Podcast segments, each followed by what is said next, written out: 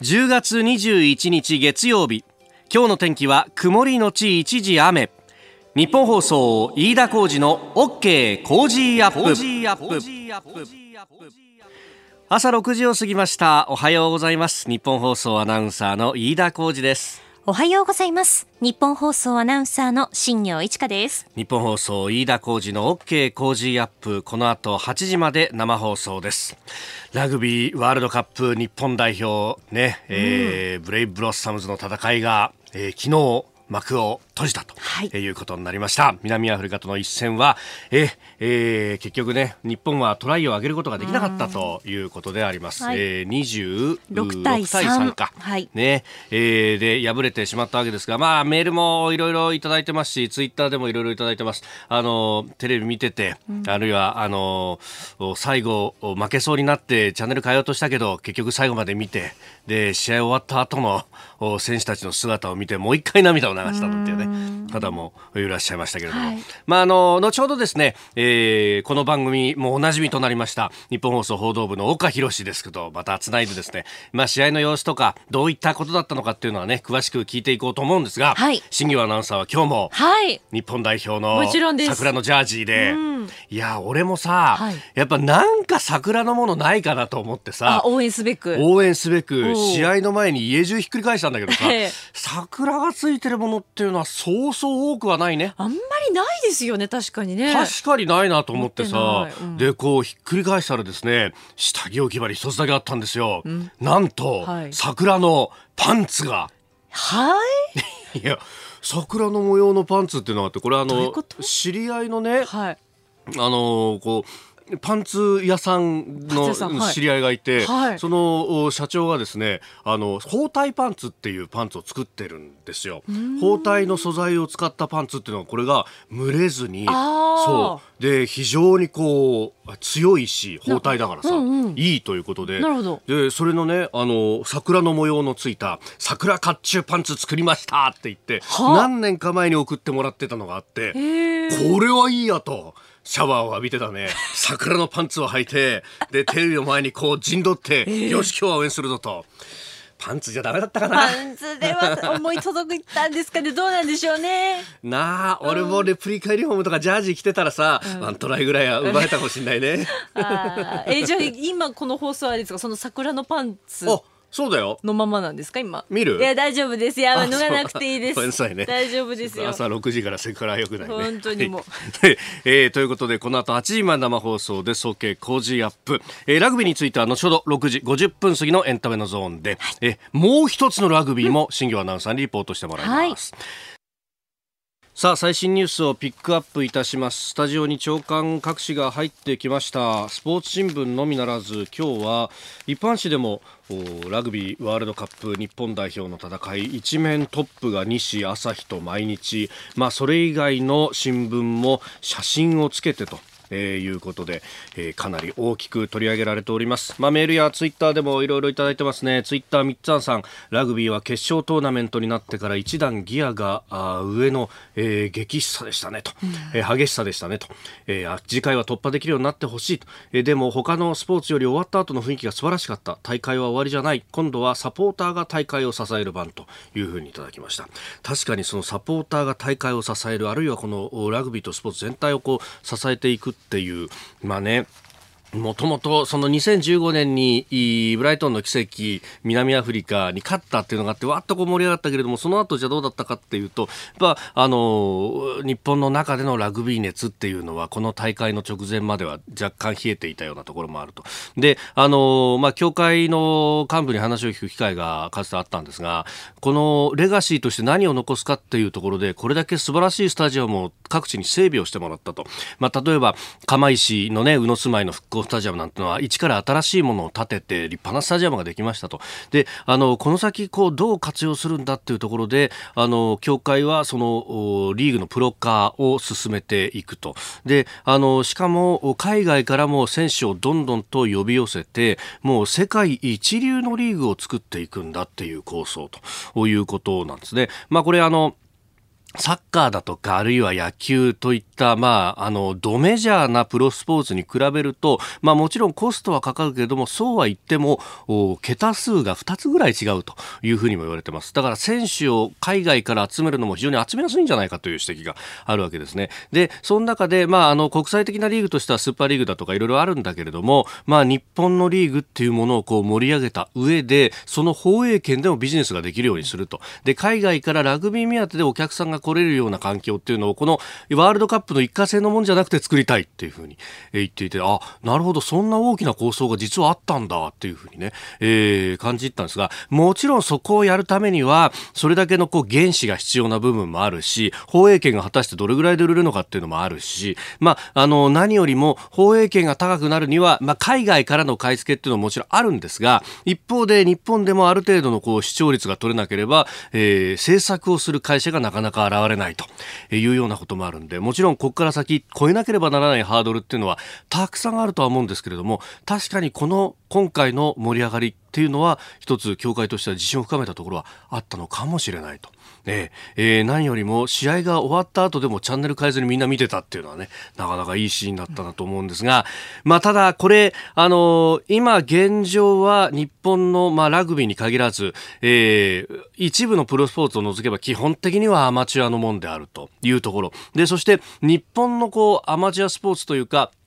まあ、世界に通用するようなレベルの高いスポーツっていうのは宿命として、まあ、アマチュアの資格でありながら企業スポーツであるというところが一つあるわけです。となると、まあ、例えばですね、えー、バブルが終わった後のこの20年、30年非常に冬の時代と言われたそれは取りも直さず経済がこれだけ悪かったからと。で、これがいろんなところに影響があって、若者の声とかもそうですけれども、非常に苦しみながら、えー、バイトをしながら競技を続けている人がいたりだとか、あるいは企業と契約はできたけれども、まあ、あの、いつ部自体が廃部になるかわからないという中で試合を続けている選手たちがいたりとか、実際に過去にいくつもありましたよね。あの、伝統のある企業スポーツのチームだとか、あるいは企業がバックアップしていたサッカーのプロチームであっても、廃部だとか、えー、あるいはもう幕を閉じざるを得なかったということがいくつもありました。で、えー、そこでですね、経済についてちょっと広い話をしますと、あの、週末 IMF、えー、国際通貨基金というところが、ここはあの、トップが変わったんですね。で、トップが変わったこともあっで、えー、加盟国の主な加盟国の財務大臣などが出席する委員会というのをワシントンで開きました。で、えー、そこで新たに IMF の議長に就任した、えー、議長というか IMF はトップは専務理事ですが、えー、ゲオルギエワさんというこの方ブルガリア出身の女性なんですが、えー、この方がですね世界経済は減速が続いている、えー、先行きの見通しも不確実になり下振れする恐れが高まっているというふうに懸念を示したと。まあもちろんご案内の通りアメリカと中国の間のまあ貿易摩擦があったりとかイギリスの EU 離脱があったりとかあるいは中東がきの臭くきな臭くなってきているとか、えー、いろんなこう地政学的な要因というものもあるんですけれども、まあ、一方で、えー、そもそも中国は経済がもう頭打ちになってきたと、まあ、今までのような高成長は望めない、えー、アメリカは、えー、好景気が長く続いたんで景気サイクルでもそろそろ下振れしてもおかしくないという状況にあるという中で非常に、えー、外需も厳しいというところで、これ、正直な話、IMF は今までは日本に対して、とにかく財政再建をしろと、えー、増税をして、えー、そして、え、借金を返せということを言い募っていたあの IMF が、ここへ来てですね、財政出動しましょうということを言ってきていると。IMF には、えー、日本の財務省からもたくさんの方が言っていて、日本に関しては、えー、財務省の意見というのが相当反映されるとも聞いておりますが、そこがですね、今、財政出動を言っていると、まあ、もちろんあの財務省からするとですね、えー、消費増税で景気が落ちてしまったら、その先般というのは間違いなく財務省に来ますんで、これだけご了承して消費増税しただろうと。いうことにもなりますんで、何としても景気を下支えしなきゃなんないというのもあるんですけれども、これはですね、いろんなところにこう影響がある。企業スポーツにだって我々の生活にだって我々の雇用にだって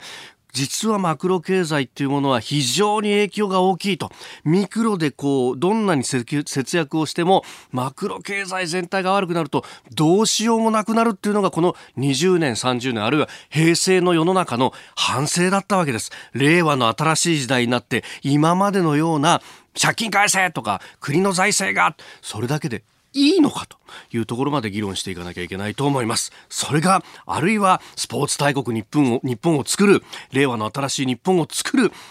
基礎となるかもしれません。ご意見お待ちしております。COZY コージーアットマーク 1242.com です。時刻は6時57分です。さあ次第はコメンテーターの方々とニュースを掘り下げます。今朝はジャーナリスト須田慎一郎さんです。おはようございます。おはようございます。ラグビーもありますが、ね、ドラフトもねくじ運悪いね。阪神ね。今回でも高校生いっぱい取りましたね、えー、まああの西選手もね、はい、ドラフト1位,、えー、1位のですね、うん、えー、外れ1位といういい選手ですからねらしいですね、え。ー、頑張ってほしい育ててほしいなと思いますけどね、ね、魂のピッチャーだというのね、そうですね、今日もよろしくお願いします、はい、ます、悪いよ お白沢さんで7時です。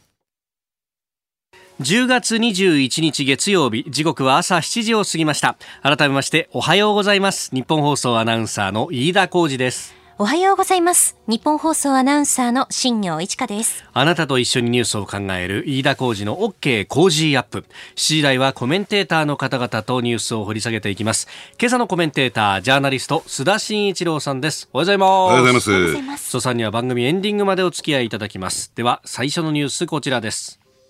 イギリス首相 EU に離脱期限延期求める。イギリス議会下院は19日政府と EU が合意した離脱協定案の採決を先送りすることを決めジョンソン首相は10月31日としていた離脱期限を延期するよう EU に要請する義務を負うことになりました。これによってジョンソン首相は EU に離脱期限の延期を求める手紙を送ったものの署名はしておりません。まあ、書簡2通送ったということで、はい、この延期を求める書簡には署名をしなかったんですが、ええ、もう一つ、10月31日までに俺はこうやってこうやってこうやって離脱するんだっていう方の書簡には、きちんと署名があったそうです。でしかもですね、あの10月31日までに離脱して、はい、えー、した方がですね、あのイギリスと EU にとってはですね、共にハッピーになるんだと、はい、えー、いうような、えー、文言もね添えたということで、ええ、まああの法律にはね、えー、逆らわないけれども、はい、えー、とりあえず自分のスタンスを明確にしたということなんだろうと思いますね。まあ、それを受け取った方もですね、はい、あジョンソン首相は、えー、まあ、言ってみれば延期するつもりは全くないんだっていうふうに受け止めたということで、また議会が揉めるということなんですが、はい、じゃあ、どこが問題になっているのかっていうとですね、あのやっぱり今日はですね、その関税同盟、はい、関税同盟というキーワードをね、えー、しっかり理解していただきたいんですが、あまり日本のメディアでは取り上げられてないんですけどね、じゃあ、どこが揉めてるのかっていうと、そもそも EU というのは、ある種の関税同盟にを結んでいる、えー、国々なんですね。で、関税同盟と、まあ、関税同盟というのはその同盟の中では、えー、関税は全くかからないわけなんですけれども、はい、えー、これ、国内、域内ね、EU 域内が問題なんではなくて、はい、えー、それ EU と、えー、はまた別の国との関税がどうなるのかっていうね、えー、ところが一つポイントなんですよ。はい、じゃあこれ、例えば TPP と比較してみると分かりやすくてですね、えー、えー、TPP を結ぶとその域内は、はい、まあ、あの関税がゼロになったりですね、低い税率が適用されたりするわけですよね。ね。はい、じゃあ EU のグループ、うん、メンバー国はですね、はい、他の国とその関税に関する協議をするときどうするかというと、個別にやるんですよ。だから日本は例えば、えーはい、EU 域外の、えー、例えばあの EU であるとかね、はい、えー、TPP より外のね、えー、外の国とやるときは個別にやりますよと、うん、確かにそうですね、えー、だから関税同盟をやると個別にはできないんですね。あその例えばじゃあ、イギリスが、うん、あるいはベルギーとかフランスとかが日本と交渉しようと思っても、ええ、EU 全体としか交渉はできないというか、ええ、一国でやるなと。そうなんですね。だから EU と日本が、えー、その関税に関する、ね、協定を結ぶとすると、それは域内に全域に適用されるというね。はあ。で、そうすると自分の国で、要するにその関税を、はい、えー、まあ、協議するというか、交渉する権利を持たない。関税については主権ですよね、これはね。はい、関税自主権ってやつですね。そうですね。あの、うん、ですから、その主権を持っていないということになってしまうわけなんですよ。これをやっぱり、えー、ジョンソン首相はですね、はい、えー、一つ大きく問題視しているということ。なんですね。だから、あの、それについて、えー、まあ言ってみればですね、はい、あの、関税自主権を取り戻して、ただし、えー、EU との間では FTA を結びますよ、と、えー、いうことで、結果的にはですね、EU との関係は元の通りというね、関税に関しては元の通りにしようじゃないかとい。うのがその狙いなんですよ。ただ一つ大きな問題になっているのは、えー、北アイルランドの扱いなんですね。はい、で、やっぱり、その EU、イギリスの EU からの離脱で一番大きく問題になっているのは、北アイルランドとアイルランドのですね国境地帯なんですね。はい、ですからここに国境があって、ええ。ー、人物金のですね移動が制限がかかってしまうとでここで何が起こるかというとですね、うん、北アイルランドの独立問題が再燃してくるというね、はい、えー、そういう状況になる。でしたがってこの関税の部分に関しては、ええ、北アイルランドだけは従来通り。北アイルランドとアイルランドの国境地帯は、えー、従来通りの、えー、ルールが適用されるということで、はい、関税かかりませんよという形になるわけなんですね。で一方でイギリスと、えーね、EU は、はい、あの F、あの FTA を結びますからね、ですからここも関税かからないという状況になるんですが、ただ、そうなるとね、はい、えー、まあ、北アイルランドとしてはイギリスから分離されてしまうんではないのか。えーえーあるいは本当に人物金の移動がこれ自由になるのか、どうもそうはならないんじゃないか、で結果的に独立運動が、えー、また激しくなるんではないかみたいなですね。そういう問題があって北アイルランドが反対しているという状況になってるんですね。ねえー、まずはイギリスの EU 離脱についてお話しいただきました。おはようニュースネットワーク東京有楽町日本放送キーステーションに全国のラジオ局21局を結んでお届けいたします。時刻は7時11分になるところです。おはようございます。日本放送アナウンサーの飯田浩二です。今朝のコメンテーターはジャーナリストの須田慎一郎さん。取り上げるニュースはこちらです。海上自衛隊の護衛艦ホルムズ海峡近海派遣へ。政府は週末中東の海上交通路シーレーンでの安全確保をめぐって国家安全保障会議 NSC の4大臣会合を総理官邸で開き年内にも海上自衛隊の護衛艦を派遣する方向で調整を進めることを決めました。派遣先はオマーン湾やアラビア海北部の公の海航海などホルムズ海峡に近い海域ということであります。うん、まあ、ね、前々から言われてはいましたが、うん、うん、あのー、これでねどの程度の実効性があるのかというところは、はい、えー、ちょっと疑問ですよね。これによってですね、うん、えー、日本の艦船のね、えー、安全が安全な航行が航海がですね、はい、保てるのかどうなのかっていうところは、まあちょっとね首をかしげざるを得ないようなそんな状況だと思いますし、どうしてかというと。はい、あここをついてきたのかというか、ここでこれを適用してきたのかというのがあってですね、えええ、今回の派遣のですね法的根拠というのが、はい、えー、防衛省設置法の調査研究の一環だということなんですよ。はい、ですから、え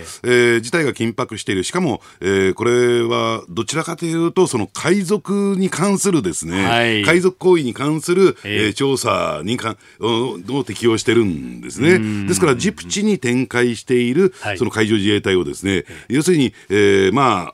陸離なんでしょうけれども、えー、このホルムズ海峡に近い海域についても、はい、もしかすると海賊行為があるかもしれないから、うんうん、えー、調査しましょうと、はい、いうところで派遣をするということですから、その安全性を担保する、守るものでもないんですよね。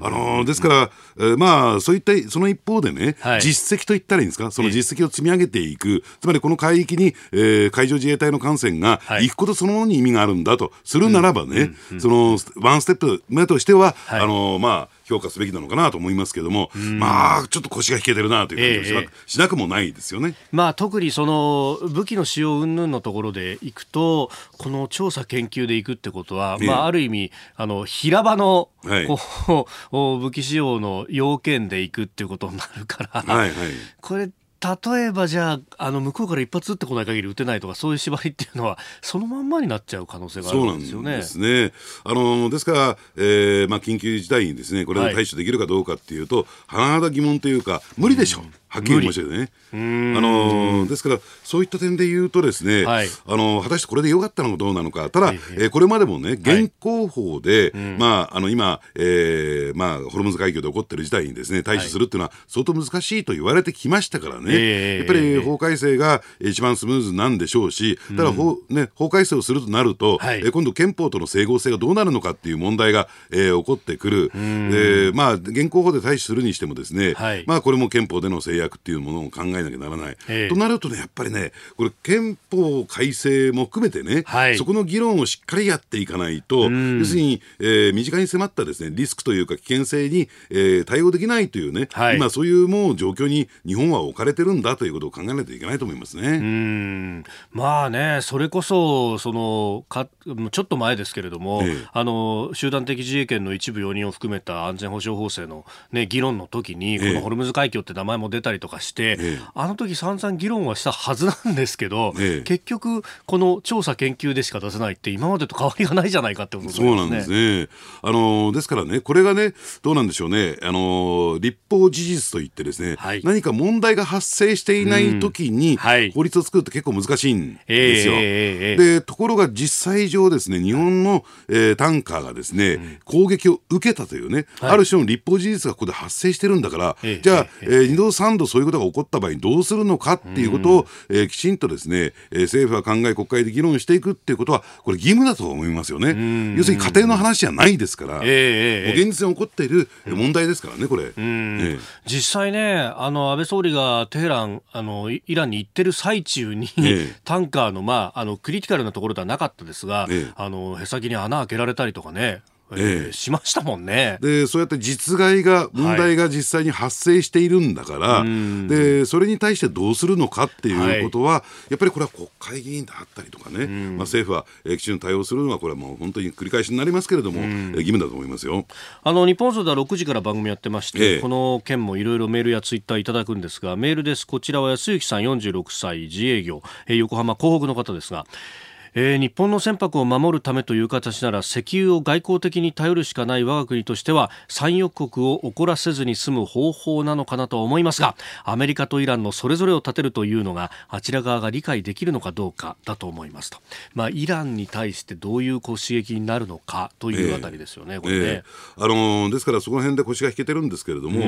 のとは言ってもですね、えー、イランだっ、はい、えー、どうですか、一枚岩ではないというかね、イランの中も割れていて、はい、えー、日本が自国のね、えー、船舶のですね防衛を図るために、はい、えー、まあ、自衛をするっていうことに関して言えば、うん、これイランだって反対することはできないと思いますよ。うん、え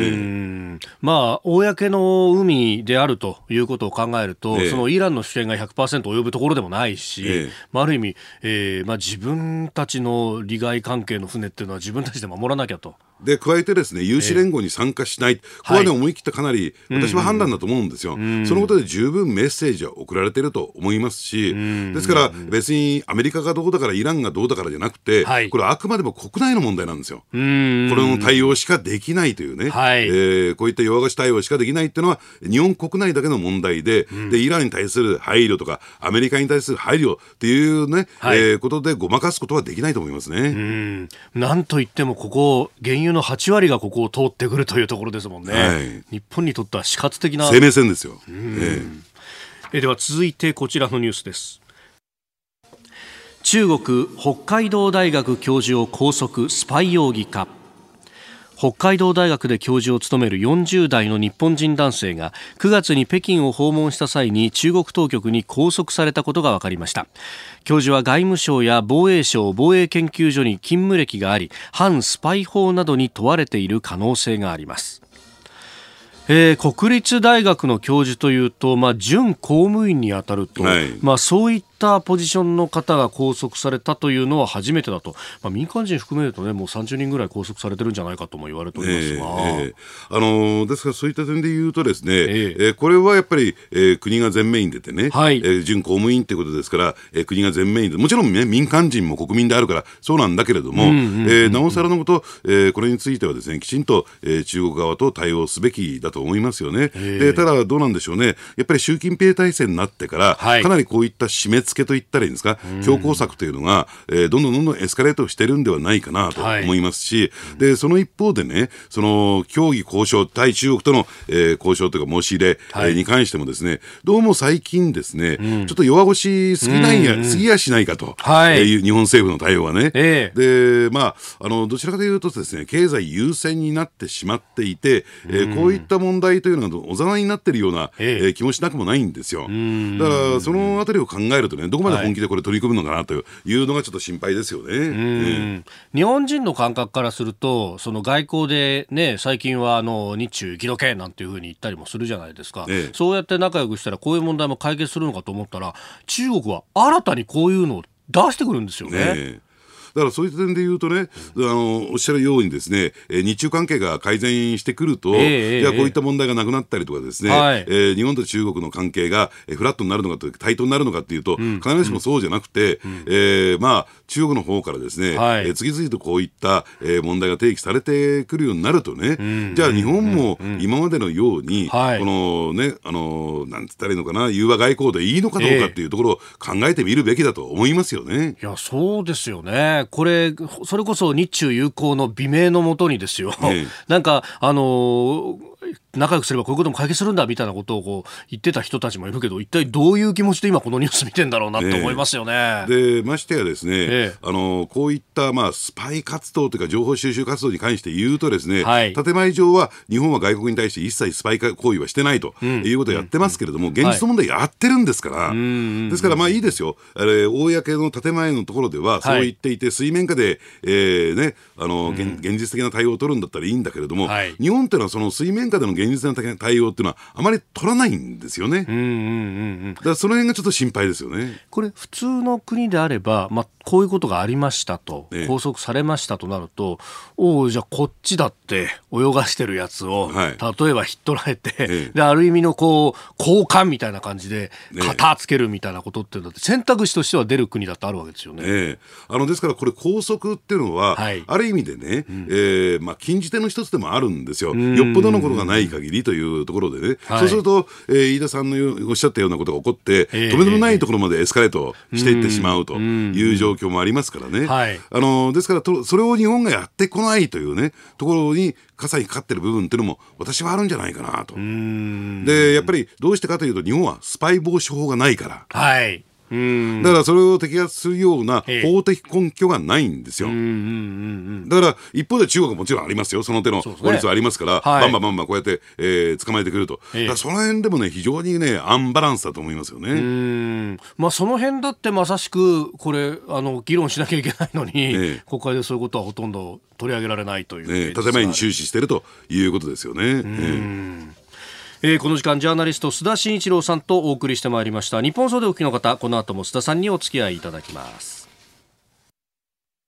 今朝のコメンテーターはジャーナリスト須田慎一郎さんです。引き続きよろしくお願いします。はいお願いします。続いて教えてニュースキーワードです。御社政府は18日の閣議で天皇陛下が即位を宣言する明日22日の即位礼正殿の儀に合わせ御社の実施を決めました。比較的軽い交通違反などによって罰金刑を受け納付から3年以上が経過した55万人が対象で御社の種類は喪失停止された資格の回復させる復権のみとされております。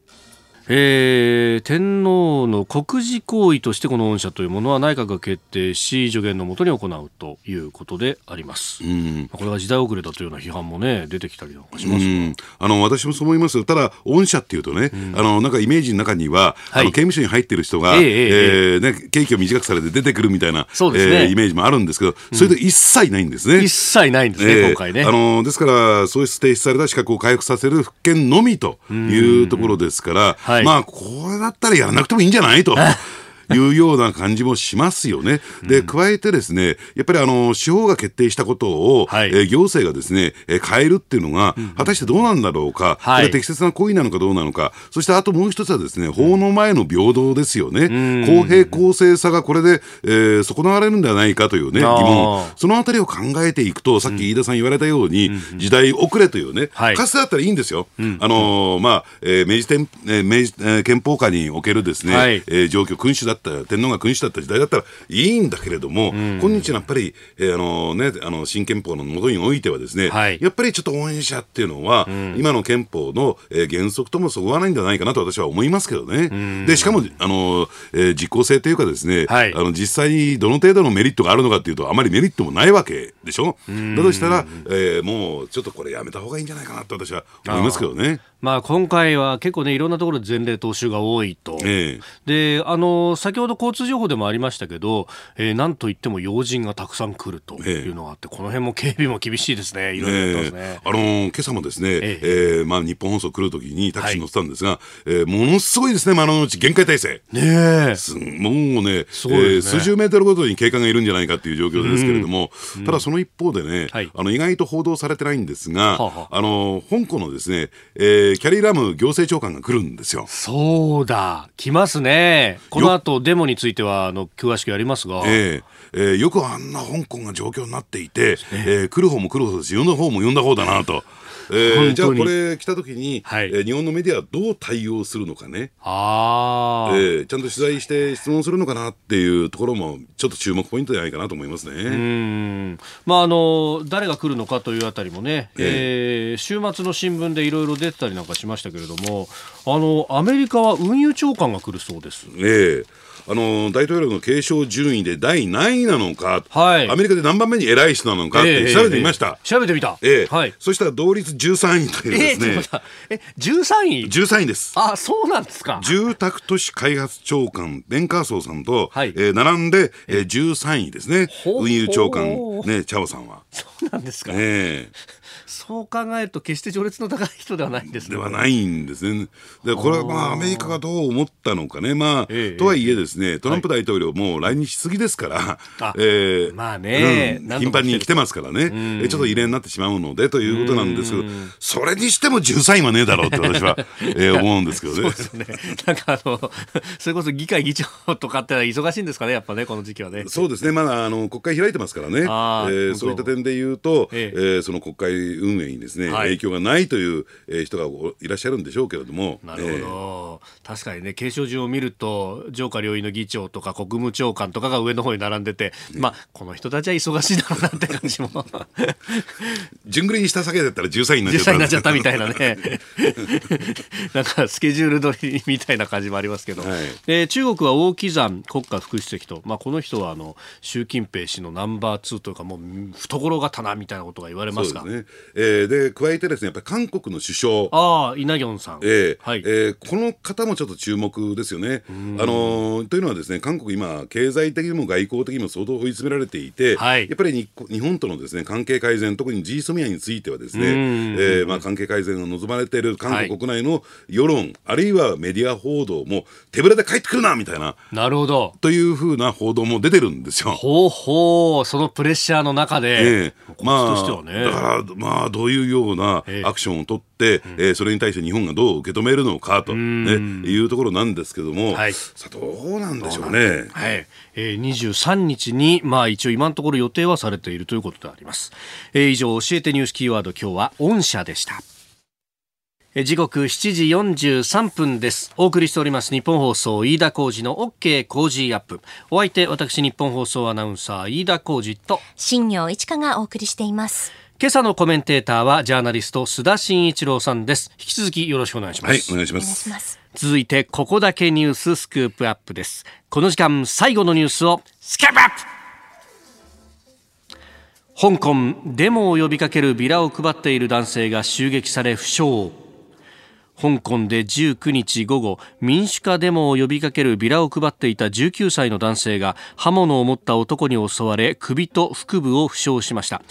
香港では17日にも民主化要求デモを主催する市民団体のリーダーが路上で正体不明の暴漢らにハンマーで襲われたばかりです。これ19歳の男性ですが、ね、相手犯人はどうやら中国本土の人間かもしれないというのね、そうですね。でしかもですね、ただ刺されただけではなくて、あのお腹からね、はい、えー、腸がはみ出てたというね、はい、相当深い、はい、えー、あの傷だったわけなんですけれども、さすがにこれについてはですね、香港警察も容認できないということで、えー、えー、逮捕された。逮捕されるって珍しいんですよ。そうなんですよね、えー、最近の香港警察はね。そうなんですね。あのですからさすがにこれについては容認できないってことだったんでしょうけれども、ただ、これとは言ってもですね、最近のちょっと香港警察の暴走ぶりというのがひどくてですね、はい、この後にですね、その週末に、あの、香港のモスクにですね、はい、えー、香港の警察車両が行って、えー、放水を始めたと。で、青い水で、それはあのね、まあ言ってみれば、その、当たると、それを浴びるとですね、痛くなるような、マスタードね、えー、ウォーターみたいな、そんなような水を放水してたと。じゃあ何かモスクであったのかって何にもないんですよ、これ。で、だから近くにいたですね、えー、まあマスコミの人たちとかなんかが、その被害に遭ったということなんですけれども、ちょっととね、香港警察、はい、えー、ここ最近ですね、えー、暴走ぶりが際立っている。じゃあその背景に何があるのかというとですね、ええ、やっぱり香港の、えー、行政府のですね、焦り、もちろんそれも背景にあるのは、えー、中国共産党の焦りなのかなと。はい、で、やっぱり先週の動きで言うとですね、あの、アメリカにおいてですね、はい、香港香港人権民主主義法が成立を見たんですよ。え、あとは大統領の署名を待つばかりということになった。で、これによればですね、えー、香港で、えー、まあ言ってみれば、その人権に対して、こういったデモ隊を抑圧したりとか、えー、したものに対してはですね、はい、経済制裁がかけられるということに、入国、アメリカの入国が禁じられたりですね、アメリカの資産が凍結されるということになったんですね。まあそればかりじゃなくてですね、アメリカは香港に対して、はい、えー、まあ経済面では貿易面ではですね、えー、まあ最恵国待遇をしてるわけなんだけども、うんうん、優遇えー、優遇を、優遇策を、うん、えー、まあ取り外すと、はい、やめるということもあり得るということで、えー、まあそういった意味で言えば香港サイドあるいは中国本土サイドは相当焦ってるなと思いますね、うんうん、まあ、これねあの香港人権民主主義法案とりあえずあの下院を通って、で、今度、まあ、あの、上院は政権与党の共和党が多数だから、これは通るだろうと、で、大統領が署名すれば、これ成立になると、これね、あの、超党派で出してるっていうものなんですよね。そうなんですね。あの、ですから、そういった点で言うとですね、まあ、あの、これアメリカだけじゃないんですね。各国が今、香港に対して支援策を打ち出していると、えー、香港のですね、こういった、えー、デモ隊に対して、対してですよ、はい、えー、支援策を打ち出しているという状況になってきてるのかなと。じゃあ、翻って日本は、我が国はどうなのかっていうと、うん、全く日本政府はこの問題に関してメッセージらしいメッセージも出していないというのが実情なんですね。注視すると言ってみたりとかそのぐらいですもんね、えー、自制を促すとかそのぐらいだと、えー、だからそういった点でいうと今総理官邸のですね、はい、えー、対中国政策というのはね、えー、えー、こう非常にこう融和策と言ったらいいんですかね、はい、関係を改善していこうじゃないかいい方向に持っていこうじゃないかというような、えー、流れの中にある、はい、でその中においてですね、えー、やっぱりこの香港問題に対して、えー、問題提起してしまうと中国側の不況を変えかねないと。だってあのアメリカのですねプロバスケットボールチームの、えー、監督がですね、はい、えー、まあ、香港の、えー、共感するというようなツイッターをした途端にですね、うんうん、NBA っていうのはですね、はい、中国巨大マーケットなんですよ。えー、お客さんだと、えー、うん、だからそのマーケットを失いかねないということで、はい、中国が反発した途端にですね、えー、もう謝って、謝罪をしてという、うん、とてもとてつもない弱腰対応を取ってみたんですね。はい、だからそういった点で言うとですね、えー、中国はそういったやり方を取ってくる国なんですね、うん、でやっぱりそれに対してどう毅然とした対応を取るのか、だから、はい、今、アメリカ国内でですね、ええ、NBA に対する批判ってものすごく強く上がってきてる。なんであんな弱腰になるんだと。そうなんですね。議員さんとかも結構批判的なツイートを出してますよね。えー、NBA のやったことは不適切だというような。ですからね、そういった点で言うと、ね、えー、日本がやろうとしていることも、将来やろうとしていることも、はい、NBA 的には、えー、ニュアンスを持ってくる可能性もあるんですね。えー、これ、やっぱり来年のその習近平氏の国賓での日本訪問という国賓大使ですね。えーいうようなことがあるわけですか、えー、そうですね、まあ、それだけじゃなくて、ですね、えー、えー、経済面でもっともっと日はい、日中間はですね強化していくべきじゃないかというような、今、流れに乗ってますからね、だから、えー、そこに水を差すようなことはしたくない、はい、しないというところがあるのかもしれないですね。ただし、ちょっとここでお話をしてきているのは、はい、あのその香港の民主化デモの、えー、えー、サイドがですね、はい、あの先だってのね、えー、日本の台風被害に対して、街頭募金したんですよ。はい、えー、で100万香港ドルが集まって日本赤十字社に対してこれ寄付をすると。100万香港ドル？ええ。大体1400万弱ですかね、えー、えー、万円弱ですかね、えー、ですから、えー、そういった日本との連携向こう側はそういうふうにですね、思いを寄せてるのに、はい、ちょっとね、えー、その対応が冷たすぎやしないかと私は思うんですけどね。うん。いやそうですよね。香港の人たち街中歩いても、ね、そのコンビニとかにも日本を紹介する本であるとか、まあ、ガイドブックとかっていっぱい置いてあって、ね、実はすごい数の香港人が日本に来てるんですよね。ねでやっぱり親日派の人たちも多いですしね、ですから、あのでなおかつその、えー、民主化運動のです、ね、リーダーたちはな、はい、幾度となく、えー、日本にも来日して、はい、できょね、共闘を呼びかけたりとか、応援してくださいというようなことも言ってる、ただ、それに対してですね日本のメディア含めてね、はい、やっぱり対応冷たすぎますよ。えー、どうもその、まあ、香港のを支持するというのもな国内のその党派的なあ立場みたいなものと絡めて、え例えば香港ではデモでこうやって国が変わろうとしていると翻って日本はなんだみたいな、うん、批判に持ってったりとか、ええ、どうもそういうところがあって純粋に香港を応援するっていうのがそれほど表に出てこないところがあるような気がするんです。ね。なんかある種の思惑を持って応援する人たち、はい、応援しない人たち、はい、で、えー、だってこれは人権とか民主主義とかと守ることをやってるんだから、えー、これはね、うん、あの純粋に応援すべきだと私は思いますけどね。えー、まあ本当、まあ、政府であったりとかあるいは国会も何か決議だとかね、それこそ立法できるのは国会なんだからってことを考えると、ええ。アメリカのようにならないもんですかね、え、だってよくよく考えていただきたいのはね、やっぱり自分たちのリーダーを国のトップをですね、うん、まあ、香港という地域のトップをですね、うん、自分たちが自由に選べないですよ、現状、選挙によって、はい、えー、要するに選ぶことができないという状況が果たしてこれね、うん、えー、この21世紀の日本、ね、世界において、えー、許される独裁国家じゃないんだからっていうね、ねえ。ー、しかもそれが北京からある意味この人って言って決められてくるのと等しいと。いうような形、ね、それに対して戦っていたり抵抗したりしてるのにやっぱりここについては共感し共闘していくべきじゃないかなと思いますけどね。はい、えー、香港のデモについて須田さんにお話しいただきました。このコーナーも含めてポッドキャスト YouTube ラジコタイムフリーでも配信していきます。番組ホームページご覧ください